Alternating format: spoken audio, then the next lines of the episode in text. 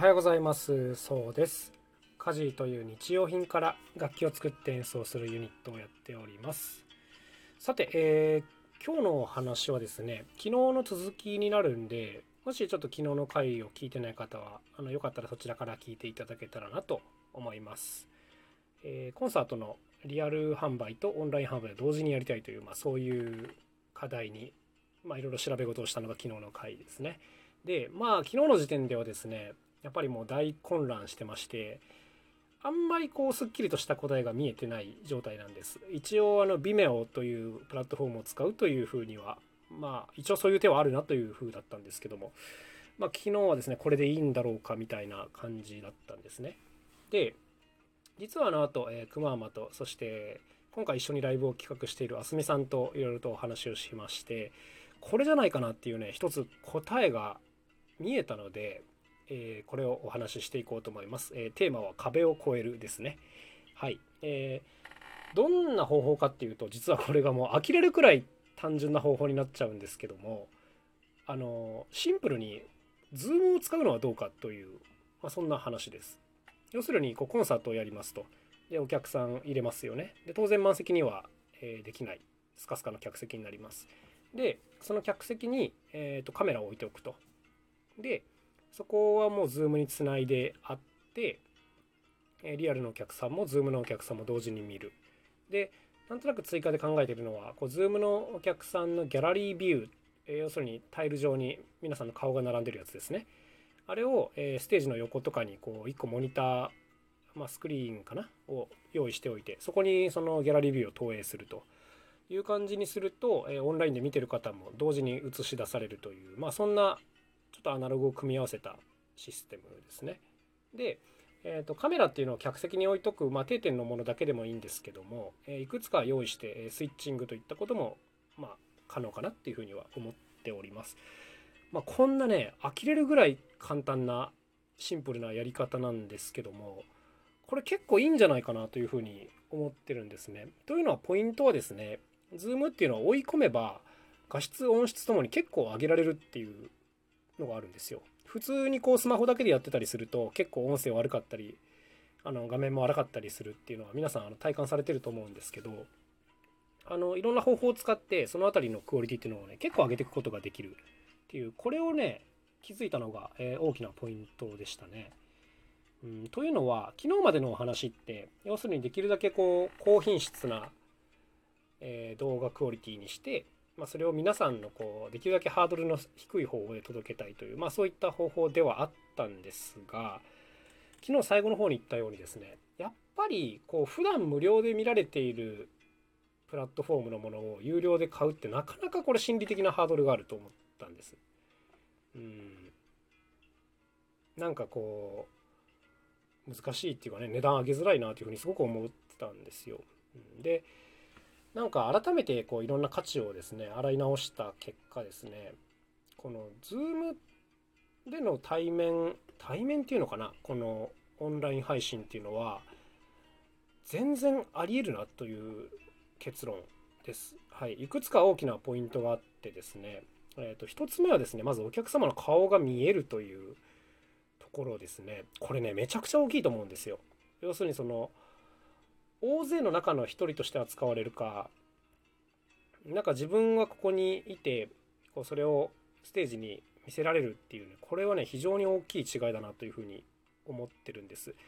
実際その家事もですねちょっと話はそれますが今ホームページで家事を応援するというのをやってまして、まあ、それのリターンであの顔写真を送ってもらってそれを事務所に貼って毎日感謝するということをやってるんですけどもこの自分をね認知してもらうっていうのはね非常に今大きな価値だなというふうに僕は考えています。はい、まだこれが一つ大きな違いですよね。で、えー、さらにですね、Zoom のいいところっていうのは、あのもともとのその画質音質が結構悪いせいで、参加する人のね、心理的ハードルが低いっていうところがあると思います。大体このぐらいかなっていう予想がもうついてるじゃないですか。だから、それをね、こう工夫をしてクオリティを高くできれば、あれ思ったより良かったになりやすいと思ってるんですね。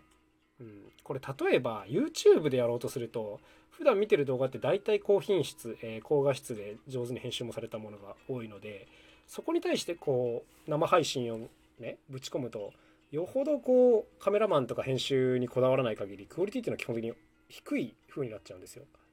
そう。だから YouTube とかで戦おうとするとそこの何て言うんですかねクオリティっていうのがなかなか上げづらいっていうか上げられないっていうところがあるんですけどもこれが Zoom という戦い方になってくるともともとのハードルがすごく低いのでこれは勝てるかもしれないというふうに、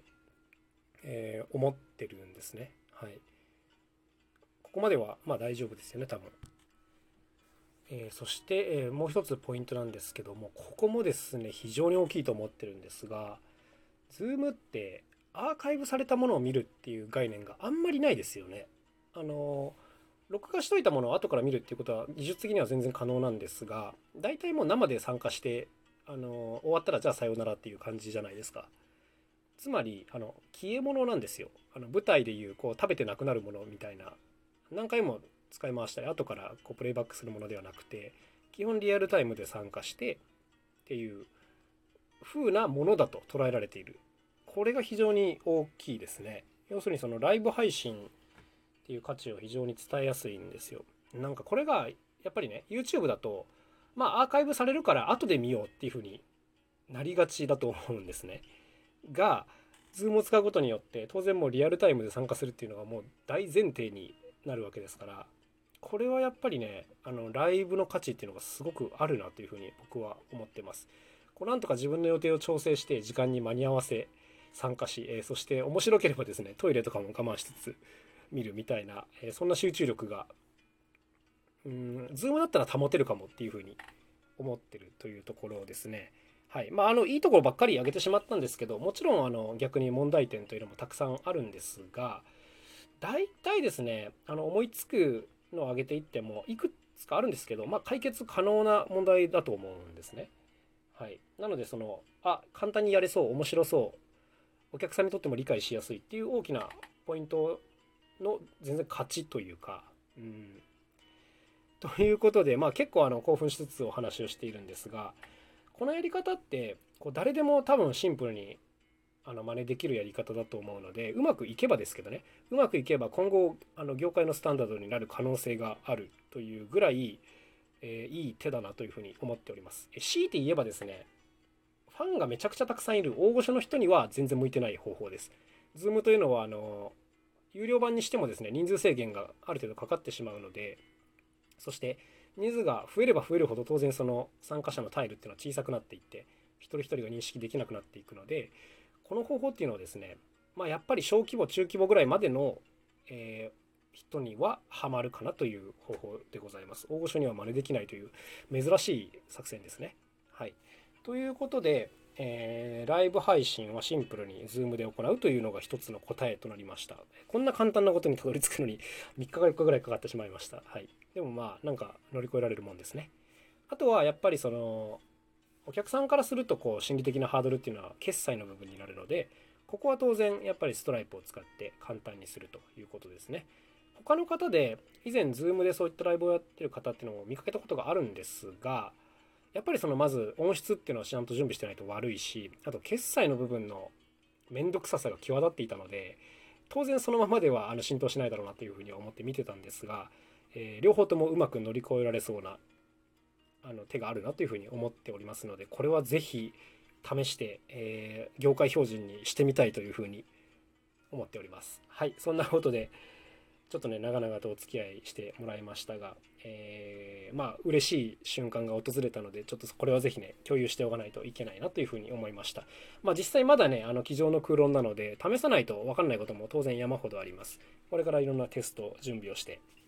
実際やっていこうかなと思います。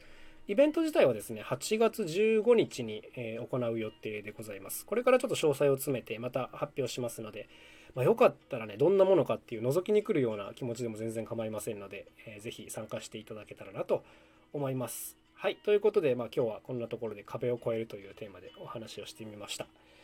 嬉しいです。はい。じゃあまた、えー、楽しいお話していこうかなと思います。皆さんも素敵な一日を過ごしてください。それではまた明日さようなら。